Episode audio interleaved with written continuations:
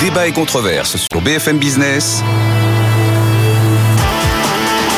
Nicolas Dose accueille les experts. Avec Céline Antonin, économiste à la FCE, qui a coécrit le pouvoir de la destruction créatrice, innovation, croissance et avenir du capitalisme chez Odile Jacob. Stéphane Carcillo, responsable de la division travail et revenus à l'OCDE, professeur associé à Sciences Po, et Jean-Marc Daniel, professeur à l'ESCP, qui a publié Redécouvrir les physiocrates chez Odile Jacob, et qui est membre du comité éditorial de Pour l'écho, avec à la une du numéro de ce mois-ci, la question du logement. Il y a pas mal de réactions. Ce que dit Jean-Marc Daniel sur la politique monétaire, m'écrit David, ça fait penser à la théorie des jeux. Oui, Oui, c'est pas tout faux. à fait ça. Voilà. Oui, oui, tout à fait. Euh, alors, C'est un équilibre de Nash, en fait. Euh, Euh, On a, Voilà. Absolument. on a lancé la chasse aux milliards. Alors là, ça y est, ça y va. Il s'appelle Le Cannes. Lui, il pense qu'on récupère 8 milliards avec euh, l'argent consacré à l'immigration clandestine. Il me dit 2 milliards d'AME. Alors déjà, l'AME, ça coûte 1 milliard. Euh, avec l'hébergement, avec... euh, bon, baf. Et laissons l'apprentissage tranquille, écrit-il. Oui, non, mais il y a une bonne réforme de l'apprentissage et il y a une réforme qui sert pas beaucoup en fait. Enfin, c'est pour ça qu'il faut différencier l'apprentissage qui s'adresse, euh, on va dire, aux personnes qui en avaient besoin et ceux qui en fait n'avaient aucun mal à Oui, s'insérer dans l'entreprise, etc. C'est ça. On est d'accord qu'il faut pas jeter l'apprentissage. Moi, mais- c'était plutôt une bonne réforme, mais il faut qu'elle soit bien ciblée. Quoi. Bon, il faut arrêter d'envoyer de l'argent à l'Ukraine, me dit cet auditeur. Enfin voilà le type de réponse que j'obtiens au terme de nos discussions de la première moitié de l'émission. Euh, semaine de 4 jours. Oui. Oui, Oui. Céline Non, alors, parce qu'en fait, il y a- il y, a deux choses. Il y a, il y a la semaine en 4 jours et il y a la la semaine, semaine de 4 jours. en Donc, quatre La jours, hein. semaine en 4 jours, euh, bon, moi, je suis pas persuadée que ce soit vraiment génial en termes de productivité, en fait, parce que c'est vrai quand même que la productivité horaire, elle a tendance à décroître en plus dans la journée. Donc, en fait, euh, c'est pas, euh, c'est pas forcément, à mon avis, l'idéal. Euh, Oui, moi, j'avais- 9 heures de super productivité, je reconnaître. Justement, que- c'est- compliqué parce que en plus, ça veut dire qu'on concentre. C'est vrai que plus on concentre sur un temps limité, effectivement, le, le travail. Je pense qu'il vaut mieux cinq jours. Et je pense qu'il faut surtout laisser une liberté. Ah oui. effectivement, c'est ce que disait Ah euh, oui. mon collègue. Donc, je pense qu'il faut une liberté euh, à chaque entreprise. Moi, j'avais regardé des, des- des choses qui avaient été dites sur la semaine de quatre jours. Alors, ce qui là aussi, qui est quand même une idée euh, qu'on voit ressurgir. Enfin, pas mal. Et, La semaine de qui 4 a- jours, ça veut dire qu'on travaille que- moins d'heures et on est moins payé.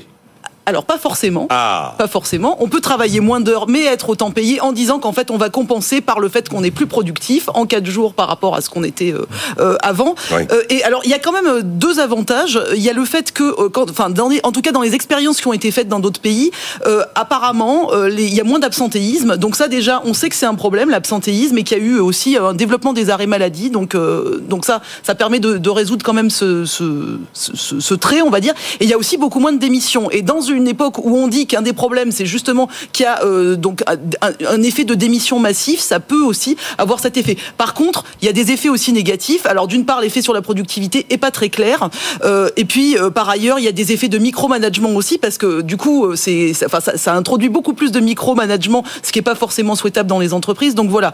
Et je pense surtout que ça dépend énormément du profil de l'entreprise, Bien de sûr. la manière dont elle fait son chiffre d'affaires, etc. Donc bon, voilà, c'est pas transposable partout et à tout le monde. Les premiers à avoir expérimenté, c'est les Anglais.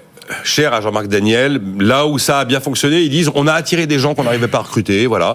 Mais toujours avec l'œil sur la rentabilité, il fallait pas que la rentabilité baisse. Ouais. Dans la mesure où on trouve l'équilibre entre attractivité et rentabilité préservée, bah, Après, j'en profite pour faire une incise, c'est qu'avec le développement de l'IA, donc des logiciels type ChatGPT, etc., qui vont sans doute augmenter en tout cas la productivité dans certains emplois, c'est vrai qu'on peut gagner, euh, enfin voilà, un peu en productivité. Donc euh, peut-être qu'un des moyens, euh, c'est de, réorganiser tout ça. Mais bon, voilà, ça doit se faire en concertation. euh, mais en tout cas, il y a quand même des études qui montrent qu'on peut gagner euh, beaucoup de productivité grâce à l'intelligence artificielle. Donc potentiellement dans certains emplois, On ça est- peut se traduire. voilà. euh, on- n'est pas du tout sur la CGT de la fonction publique qui voudrait passer aux 32 heures Non. sans perte de salaire. hein. Attention, c'est pas du tout ça. Mais ce que Jean-Marc, propose- Jean-Marc Daniel. Ce que propose Céline, c'est quand même de convertir la productivité en baisse de, de temps de travail? C'est ce que propose la CGT, ce que disent les syndicats? Ah, Mais la CGT, ils veulent l'équivalent des, des mais 35 eux, heures, mais avec 32. Hein. Oui, oui, 32, mais en disant effectivement, il y aura des gains de productivité. Donc, de toute façon, enregistrant, bénéficiant des gains Disons qu'on peut, on peut penser une réorganisation du travail euh, à l'aune de certains gains euh, massifs de productivité. C'est tout ce que je dis. Après, Oui, oui, euh, j'entends bien. moi, je suis pas une partisane de, spécialement de la semaine des. Oui, non, j'entends bien, mais quatre jours, hein, il y a quand même l'idée, normalement, que la baisse du temps de travail doit être associée à des gains de productivité. Or, les gains de productivité, pour l'instant, ils sont pas avérés. Donc, Oui, la voilà. question, c'est... C'est pour ça que je parle de l'IA. Oui, en oui, disant oui. que si on a 17%, comme on le voit dans certaines études de gains de productivité, peut-être que ces entreprises qui peuvent réaliser ces gains-là peuvent penser à une autre organisation de leur temps de travail. Oui, j'entends bien, j'entends bien. On peut penser, mais dans les Bah, médias, on l'a pas. On l'a pas. Donc, tant qu'on l'a pas, je pense qu'il faut être prudent. Alors, et je rajoute ça deux choses quand même. La première, c'est que un des grands combats, c'est ce que je disais tout à l'heure dans notre débat, un des grands combats du monde ouvrier, c'était la journée de 8 heures. une des toutes premières revendications du monde ouvrier, aussi bien en 1848 que dans le mouvement chartiste anglais, c'était les 3-8. 8 heures de sommeil, 8 heures de loisirs, 8 heures de travail. Et donc, à l'époque, la journée faisait 10 heures. Ça a été authentifié au début du XXe siècle. Donc, je pense que les syndicats sont quand même en droit de dire euh, pas plus de 8 heures par jour. Il y a une espèce de tradition. Je pense que c'est le rôle des syndicats de rappeler que ces 8 heures, c'est, le fruit d'un combat, c'est le fruit d'une victoire et que, et pour contourner tout ça, mais moi, je pense qu'il faut faire le deuil du salariat. C'est-à-dire qu'il faut bien penser. On parle de télétravail, on parle d'intelligence artificielle, on parle d'auto-entrepreneurs. Il y a, quand vous regardez l'évolution du nombre d'entreprises qui ont été créées en 2023, le nombre d'entreprises a légèrement reculé, mais euh, le nombre de micro-entreprises, auto-entreprises a lui augmenté de 3%. Et donc il y a une modification du travail. Le télétravail, c'était aussi dans le télétravail, même si on a des appareils qui permettent de vérifier si les gens travaillent ou travaillent pas, il y a quand même une logique qui est une logique où on mesure pas l'efficacité de quelqu'un à son temps de présence, mais la réalisation concrète de ce qu'il fait.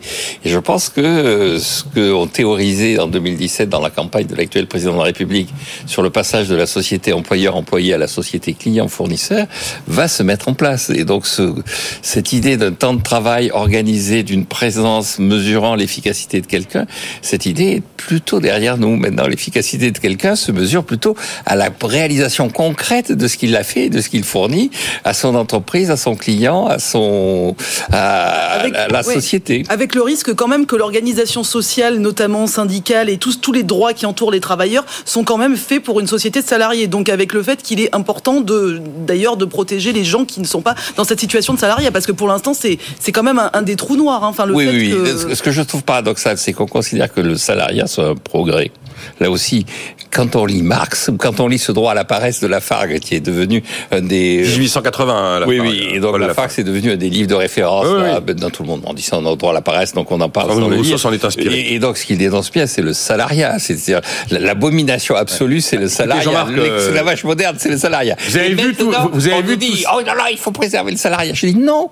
il faut inventer une nouvelle société qui est conforme bah, je pense que le salariat est une forme de protection quand même, parce que c'est l'entreprise qui porte le risque, alors qu'un auto-entrepreneur, c'est lui qui porte son risque. Enfin, donc, quand même, l'entreprise protège d'une certaine façon le salarié. Vous dites non, mais enfin, on a vu dans plein de pays des, des cas particuliers, c'est vrai, euh, d'indépendants qui souhaitaient devenir salariés parce qu'ils considéraient que ils considéraient qu'en tant qu'indépendants, ils étaient euh, dans une espèce de, de situation borderline par rapport à ceux qui les faisait travailler et qu'au moins s'ils avaient un, un, statut de salarié, ça leur permettrait d'avoir des protections sociales. Bon, les euh, travailleurs de plateforme sont pas et aimeraient bien être salariés. Non, pas du pas tout. Tous, pas tous, pas tous, pas certains, tous. Certains, ah, tous. Je vous assure, j'en ai sondé hein, des, des, chauffeurs de VTC. Il y en a plein qui sont très heureux de pouvoir oui, aller vrai, quand ils veulent. Ah non, non, non. Écoutez, je, je mets en faux de ce que vous dites.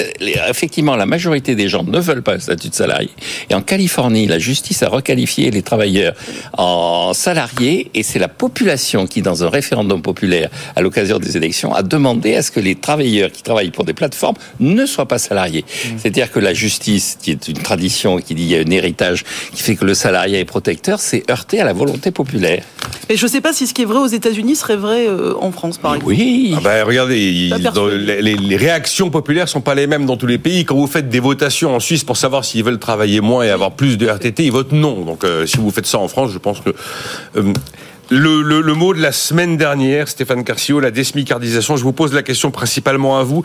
Tous les jours, on en a parlé et tous les jours, on a cherché. On est, je pense qu'on a à peu près évoqué tout ce qui peut être imaginable pour traduire en acte cette posture euh, assumée par le Premier ministre dans son discours de politique générale. Et on, en fait, on est, on est ressorti de là un peu brecouille.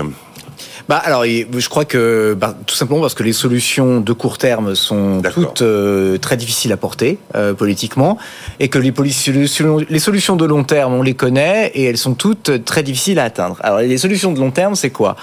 Euh, bah, C'est en fait la productivité. Donc c'est le niveau d'éducation mmh. de la main d'œuvre. si on a beaucoup de gens qui sont payés au SMIC, c'est aussi en partie parce qu'on a une forte partie de la population qui n'a pas beaucoup euh, de compétences. Euh, et qui n'a pas fait beaucoup d'études et c'est évidemment extrêmement lié. Euh, donc ça c'est le premier aspect. Les aspects d'éducation c'est très important. L'autre aspect évidemment c'est les gains de productivité plus largement dans le pays. Et donc, le problème, c'est l'investissement l'investissement dans les nouvelles technologies, la R&D, l'investissement des entreprises. Et on sait qu'en France, notamment parmi les TPE, PME, on n'a pas suffisamment d'investissement. Et donc ça, ça aide pas à faire de la productivité parce qu'en fait, les salaires et la capacité à relever les salaires, c'est avant tout euh, tirer euh, des gains de productivité. Donc, euh, quelque part, structurellement, j'ai envie de dire, la désmicardisation de la France, c'est avant tout un problème euh, de productivité et donc d'investissement à la fois dans les technologies et dans l'éducation. Ça, je pense que c'est vraiment la, big picture, vraiment la vue d'ensemble. Après, à court terme, qu'est-ce qui s'est passé? En France, on a toujours eu entre 10 et, 15% de, de, personnes qui sont rémunérées au SMIC, ce qui est plus élevé euh, que chez nos partenaires, où on est plutôt entre 5 euh, voire, voire moins, et peut-être maximum 7-8%. Euh, la France a fait toujours le choix d'avoir un SMIC assez élevé et surtout il est indexé, comme vous le savez, il est indexé à la fois sur l'inflation et sur la moitié des gains de pouvoir d'achat des, des, des employés, des ouvriers ce mécanisme d'indexation a fait que, avec euh, l'augmentation de l'inflation qu'on n'avait pas vue depuis les années 70, dans des proportions aussi importantes, le, mécanisme d'indexation s'est enfin, emballé. il a fait ce qu'il devait faire.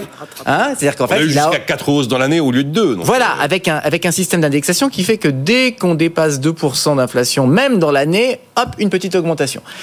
Bon, bah, le SMIC est allé plus vite que, la musique des autres salaires. Et donc, euh, à un moment donné, il faut euh, bah, soit que vous ralentissiez le rythme du SMIC dans ces circonstances exceptionnelles, c'est-à-dire que vous dites à un moment donné, bon ben, il faut pas qu'il aille quand même trop vite parce que les autres salaires doivent aussi pouvoir suivre, parce qu'il n'y a pas que les salariés au SMIC qu'il faut qu'il faut qu'il faut protéger. Il faut aussi protéger les ceux qui sont à 1 1 1 2 1 3 SMIC et qui voient leur carrière complètement écrasée. Euh, donc ça, euh, on peut on peut essayer de revoir ces mécanismes d'indexation, leur modalité, la formule, son, application, les circonstances exceptionnelles, les euh, les précautions qu'il faut prendre, etc. C'est la première chose. Deuxième chose, redynamiser aussi la négociation euh, de branche parce qu'il y a beaucoup de branches dans lesquelles la négociation est très très dure. Euh, les minima sont complètement écrasés. La seule chose que font les branches quand elles se réunissent, c'est qu'elles remettent le premier niveau de branche au niveau du SMIC et après basta. Euh, voilà, donc euh, il faut aussi redynamiser un peu ces, ces négociations de, de branches, peut-être en créant une incitation, non pas une subvention, mais peut-être euh, pour celles qui ne sont pas du tout à jour, une baisse des aides qui sont justement versées sur les bas salaires. donc ah bah ça, on peut imaginer quelque chose qui permet de détendre un petit peu euh, le, le, le, le, Mais même en faisant ça, je pense qu'on restera compte tenu. On va pas tomber à 10% des actifs au SMIC, quoi. Ouais, on, on tombera pas certainement pas à 5% comme on a euh, aux Pays-Bas euh, ou en Australie, par exemple, qui ont des salaires minima élevés quand on regarde, en parité de pouvoir d'achat, en, en, niveau absolu élevé, mais avec très peu de, de gens qui en fait sont payés à ces, salaires, minimums parce qu'en fait les gens sont plus productifs en moyenne. Euh, donc euh, voilà. Euh, donc on est pris dans cet état-là et je crois que la solution elle est surtout sur le fond une solution de, long terme. Après il y a ceux qui vous diront bien si on faisait comme tous ces pays d'Europe qui n'ont pas de salaire minimum et qui donnent ça à la négociation collective avec des effets tout, à fait vertueux. Les Danois il n'y a pas de salaire minimum c'est la négociation collective qui détermine le salaire minimum et on est à 15 euros de l'heure. Alors, ça, c'est une solution. Mais, mais on fera pas ça chez nous, vous imaginez Ça voudrait dire d'abord, t'annonces fin du SMIC. D'abord, fin du SMIC, donc dans les pays, dans les pays très sociaux du nord de l'Europe, il est hors de question que l'État fixe un SMIC, hein, euh, quand même euh, national. C'est-à-dire que c'est la prérogative et, ils ont raison. La fixation des salaires, c'est la prérogative des partenaires sociaux. C'est de la négociation, voilà, y compris au niveau des branches. Et donc pour eux, c'est à eux de le fixer. Euh, alors une des solutions qu'on peut envisager, qui avait été euh, envisagée par le groupe d'experts sur le SMIC proposé, c'était de dire bah voilà, le SMIC augmente, mais il augmente comme les premiers niveaux de branche. Le problème, c'est qu'avec ces solutions, c'est qu'en France, on ne sait pas trop ce que ça va donner, ça. Euh, parce que quelle branche? On a beaucoup de branches qui fonctionnent pas très très bien. Du coup, ça peut être tiré par certaines branches. Donc, le problème de la de la France, c'est que ça n'y rêvera pas. C'est que c'est que c'est assez compliqué parce que notre nos négociations de branches sont très hétérogènes. Et on a beaucoup d'endroits où ça fonctionne très mal. Donc, euh, bon. Non, mais je préfère, bon, je, je, je, je m'arrête à fin du SMIC qui n'arrivera pas et je garde le début de la, de la démonstration. Bon, tout cas, c'est oui, c'est pas, c'est pas un truc simple, c'est clair.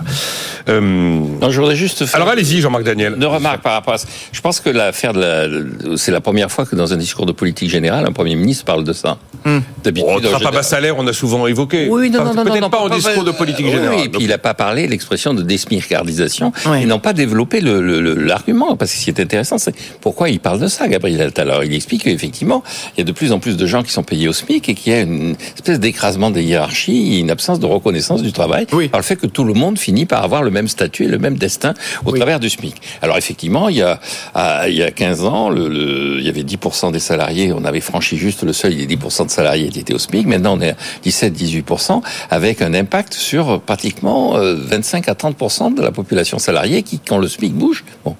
Alors qu'est-ce qui s'est passé? Il s'est passé qu'il y a eu des hausses de prix, effectivement. C'est-à-dire que le, le, normalement, dans ce pays, les salaires doivent être déterminés par le marché, c'est-à-dire par la productivité, Stéphane l'a dit. Sauf que les salaires, ils sont déterminés par M. Poutine et par M. Ben Salman. C'est-à-dire, ils sont déterminés par, euh, par des événements extérieurs. C'est-à-dire que non seulement les salaires ne sont pas déterminés par le marché, mais ils sont même plus déterminés par nous. Ils sont déterminés par des événements extérieurs. Donc on dit, il y a problème, il faut faire quelque chose. Mais à partir du moment où le problème va disparaître, c'est-à-dire à partir du moment où on a des taux d'inflation qui reculent, à partir du moment où on a... Enfin là, le niveau du SPIC, on va pas le baisser maintenant. Hein. Non, on va pas le baisser, mais l'augmentation va pas être aussi rapide que ce qu'elle a été. Non. Et donc, effectivement, il va y avoir de nouveau une détente qui va apparaître. Oui. Et, oui. Et donc, je pense que, effectivement, pourquoi il n'y a pas eu de solution? Parce qu'il y a la conviction, je pense, chez beaucoup de gens, que c'est un problème tout à fait euh, d'actualité, mais qui va se résoudre de lui-même. En revanche, il y a quand même une vraie question qui se pose. Ce qui avait été à l'origine de la prime d'activité, de tout ça, c'est le, le, rapport que l'on doit faire entre le revenu des gens qui sont en bas de l'échelle euh, sociale et le rémunération de leur travail. C'est-à-dire que effectivement, normalement, est-ce que la rémunération à la productivité de certains leur permet d'avoir une vie décente? Mmh. C'était la question qu'il y avait dans les histoires d'impôts négatifs de Friedman et de tout ça. Et donc c'est cette vraie question qu'on doit se poser, c'est-à-dire quelle est la part que doit assumer l'État dans la définition d'un revenu décent? Autrement, bah, la prime d'activité, c'était un début de réponse. Euh, voilà, c'était un début de réponse, et donc c'est ce système-là auquel il faut réfléchir. Mais le, encore une fois, je, le prix du pétrole en ce moment s'est calmé par rapport à ce qu'il a été il y a 2-3 ans. La prime d'activité après les Gilets jaunes, on l'augmente très sensiblement de 90 euros. Et là, effectivement, on est dans cette idée que l'État, non pas par du salaire minimum, mais par une prime, euh, va essayer de tendre vers le revenu décent d'une personne qui travaille en essayant de créer l'écart avec le non-travail. Bon, Après, euh, j'aimerais vous entendre sur... On a 9 minutes. Euh, je vais faire réagir euh, Céline sur euh, OpenAI parce que j'ai pas vraiment fait attention à ça, mais elle, elle a été frappée par ce qui se passait autour d'OpenAI et de ses, de ses vues sur euh, le secteur des puces. Un élément du discours de politique générale a pratiquement pas été repris. Et c'est d'ailleurs rare qu'on doit qu'un Premier ministre, dans cette circonstance, annonce presque du, du, du, détail, du petit détail. Il n'est pas là pour ça en mm. théorie. Et là, il nous annonce que on supprime l'allocation spécifique de solidarité, mm. qui est ce dispositif qui prend le relais des droits à l'assurance chômage lorsque les droits sont éteints, de manière à ce qu'on se retrouve pas sans ressources, et que désormais tous les gens qui devaient basculer en ASS basculent en RSA avec le fait que l'ASS sans travailler permettait de continuer d'ouvrir des droits à la retraite et pas le RSA. Est-ce que vous, qui êtes un expert de ce sujet, Stéphane Carcillo, vous y voyez un marqueur très fort ou euh, une petite chose qui mérite pas qu'on s'y arrête? Non, je pense que c'est une mesure assez importante en fait, parce que euh, cet ASS, il devait être réformé depuis très longtemps. Euh, la réforme du RSA devait prévoyait la disparition de l'ASS, l'ASS devait être fusionnée avec le RMI de l'époque pour créer le RSA. Au final, ça n'est pas arrivé. Le RSA euh, a juste été créé avec euh, l'ancêtre de la prime d'activité, euh, le, le, RSA chapeau qu'on appelait. Le, la, la, PPE, c'était. Voilà. Alors la PPE, c'était même avant, et, et, après voilà. Bon, bref. Donc ça n'avait pas été fait. Euh, et effectivement, un des problèmes, c'est que de, de l'ASS, c'est que des chômeurs en fin de droit euh, ben en fait, euh, ont des droits au finalement assez différents de personnes qui euh, n'ont pas été éligibles à l'assurance chômage, mais sont dans la même situation et qui sont au RSA. Au RSA, vous pouvez euh, avoir droit à une protection des droits à la retraite, c'est-à-dire à continuer à, à, avoir des trimestres validés. À l'ASS, oui. À l'ASS. Non, oui. au RSA aussi dans, la max, dans, le max, dans, dans, dans, un maximum d'une année. Ah d'accord. D'accord Quand si vous êtes inscrit comme demandeur d'emploi. Le truc quand même. Ok. Pour les demandeurs d'emploi qui sont indemnisés, c'est la même chose. euh, ça peut aller jusqu'à deux ans, enfin maintenant 18 mois, c'est-à-dire tant qu'ils sont indemnisés, ils peuvent valider les trimestres où ils ont été indemnisés. Euh, et ces trimestres vaudront, compteront pour euh, la retraite. Et les personnes qui sont en fin de droit à l'assurance chômage euh, continuent à valider les trimestres, comme l'ASS n'a pas de durée maximale, elle est renouvelée tous les six mois, euh, sans, sans, sans, durée maximale, il y a des gens qui restent dans ce système euh, des années et qui au final, même s'ils y restent 5 ans, 7 ans, 8 ans, 10 ans, auront ces 10 ans de trimestre euh, validés. Ah oui, c'est évidemment une énorme, c'est une énorme inégalité vis-à-vis des autres euh, et en plus c'est une énorme c'est pas une très bonne incitation pour se remettre dans un cadre actif. Alors il y a il euh, y, a, y, a, y, a, beaucoup de gens qui évidemment euh, euh sortent de la SS, mais il y a aussi des gens qui restent, des gens qui font des petits boulots à côté, etc. Donc voilà. Donc ça fait partie du paquet de mesures qui vise à réinciter euh, euh, les gens à reprendre un travail rapidement à la suite des réformes de l'assurance chômage. C'est très complémentaire des réformes de l'assurance chômage dans un contexte où même si le marché du travail ralentit fortement, les créations d'emplois stagnent, on est dans un système aujourd'hui dans une situation tout à fait euh, euh, euh, exceptionnel où les tensions de recrutement demeurent. C'est-à-dire qu'on a. Oui, paradoxalement. Paradoxalement, parce qu'en fait, c'est tout à fait étonnant. C'est qu'en fait, on a un marché du travail qui aujourd'hui euh, est, euh, est, est, reste très tendu, euh, alors qu'on a une croissance qui est à 0,8 et donc on, on, on, a et donc dans ce système, on peut effectivement continuer à renforcer les incitations à reprendre l'emploi plus rapidement, y compris pour les chemins de fin de droit, ou alors à minima de leur dire, il n'y a pas de raison que vous soyez traité différemment euh, des personnes qui euh, n'étaient pas éligibles à l'assurance chômage et qui sont au RSA. La seule chose, c'est qu'il faudrait de façon complémentaire euh, s'occuper, en tout cas faire en sorte que l'emploi des seniors reparte aussi, parce que c'est souvent des seniors qui sont en fin de droit en fait. Donc c'est souvent des gens, on va dire au-delà de 55 ans, 50, 55 ans. Donc et là, il y a un vrai sujet sur l'emploi des seniors. Euh, bon, Baissez-nous bah, voilà, les cotisations, dit la CPME. Oui. Merci pour cette visite dans la jungle. La jungle, c'est chaque fois que je vous écoute sur les trucs ultra précis, je me dis c'est la jungle. C'est, c'est, c'est... Euh, la CPME veut qu'on baisse les cotisations, Jean-Marc Daniel. Oui, oui. Dès qu'il y a un truc, le patronat veut baisser les cotisations. Oui, oui, absolument. Mais c'est très vieux, ça. Vous savez, la première réunion faite par le premier ministre du Travail, qui s'appelait Viviani, on est en 1906. Et il fait venir le, le patronat, alors, l'embryon du patronat. Et, euh, que lui dit le patronat sur les revendications? Il dit qu'il y a deux choses qui nous inquiètent. La première, c'est la concurrence déloyale des Allemands. Mm. Et donc il faut mettre des droits de douane parce que les Allemands, vous savez, c'est des brutes. On le sait, nous Français, que les Allemands c'est des salauds. Et donc ils soupaient leurs euh, ouvriers, ce qui fait qu'ils nous font une concurrence déloyale. Donc il faut augmenter encore les droits de douane sur l'Allemagne. Et la deuxième, sur, il y a une seule véritable indemnité qui est mise en place, qui est l'accident du travail. Les cotisations accident du travail sont insupportables. Et donc c'est un frère l'embauche et il faut absolument réduire les cotisations accident du travail. On est en 1906. Vous prenez, vous prenez ah, une rencontre de Bruno Le Maire ou de Madame Vautrin avec euh, le MEDEF et la CPME, et ils vous disent qu'il y a une concurrence ouais. déloyale des Chinois cette fois-ci. Oui, voilà. Ça, ça a changé. Les sont trop Et les on a rajouté, on a rajouté accident du travail, euh, famille, santé, retraite. Bon. Mais vous savez, souvenez-vous, c'était un jour à l'époque où la Madeleine venait souvent dans l'émission, il s'était insurgé contre ça. Il avait, il, avait dit non, il y en a marre du patronat roumain, quoi. Qui t'en a donné j'ai un donné âge. Exactement dans ces termes-là qu'il l'avait fait. Non, bon, mais pour, enfin, les seniors, pour les seniors, c'est quand même une très très très mauvaise idée, hein, cette baisse de. de à baisser les cotises pour les. Ah bah c'est une très mauvaise idée d'abord parce que ça, ça ça coûterait une blinde. Ah oui, une blinde. Mais alors, alors, au moment où on cherche des milliards d'euros, alors là, vous allez les dépenser tout de suite, vos 10 milliards. Et de, ça aurait des effets d'aubaine énormes parce qu'en fait, la très grande majorité des seniors qui sont en emploi restent en emploi jusqu'à leur retraite. Ils sont très productifs, ils n'ont aucun problème, ils sont très bien, donc ils n'ont absolument pas besoin d'aide. D'accord? Euh, euh, Donc des effets d'aubaine absolument majeurs. Et ça viendrait encore complexifier le système de baisse de cotisation sociale. Mmh. Alors, il faudrait mixer ça avec ceux sur les bas salaires. Donc, euh, en gros, bon, non mais là, franchement, euh, circuler, il y a rien à voir. Euh, surtout, euh, ne pas retenir cette idée. Quel manque d'imagination. Ah oui, quand même. Euh, on a 2 minutes 20. C'est pas beaucoup, Céline, mais ce sont 2 minutes 20 quand même. Vous avez retenu un sujet que moi, je n'avais pas vu passer. OpenAI, bon, la maison mère de ChatGPT, fait une fixette sur les puces en estimant que s'il faut y aller sans limite, quitte à dépenser des montants astronomiques. Ça vous a inspiré quoi cette histoire? En fait, ça m'a inspiré que la question des puces et des semi-conducteurs en général est quand même très, enfin, assez majeur et euh, c'est vraiment un enjeu stratégique aujourd'hui euh, dans le monde. Justement, euh, on parlait de l'intelligence artificielle. donc dans ces entreprises, dans cette course à l'intelligence artificielle. Donc on sait qu'il y avait une course notamment entre la Chine et les États-Unis et que là, en l'occurrence, il semble y avoir quand même une longueur d'avance des États-Unis. Et ça, j'avoue que ça fait partie des fragilités chinoises parce que les Chinois, ils sont bons en en aval de la chaîne donc de, production de puces, c'est-à-dire ils sont bons pour assembler, ils sont bons pour fabriquer. Par contre, tout ce qui est la conception, tout ce qui est le design et autres, là c'est plutôt des entreprises américaines. Et en fait ils ne sont pas encore arrivés du tout à la frontière technologique qui est de 3 nanomètres en fait donc euh, pour euh, pour les puces, ils sont plutôt à 7. Alors ils ont fait beaucoup de progrès, ils étaient à 30 donc ils ont déjà bien baissé. Mais en fait, ils sont encore loin de cette frontière technologique qui est euh, détenue par leurs concurrents.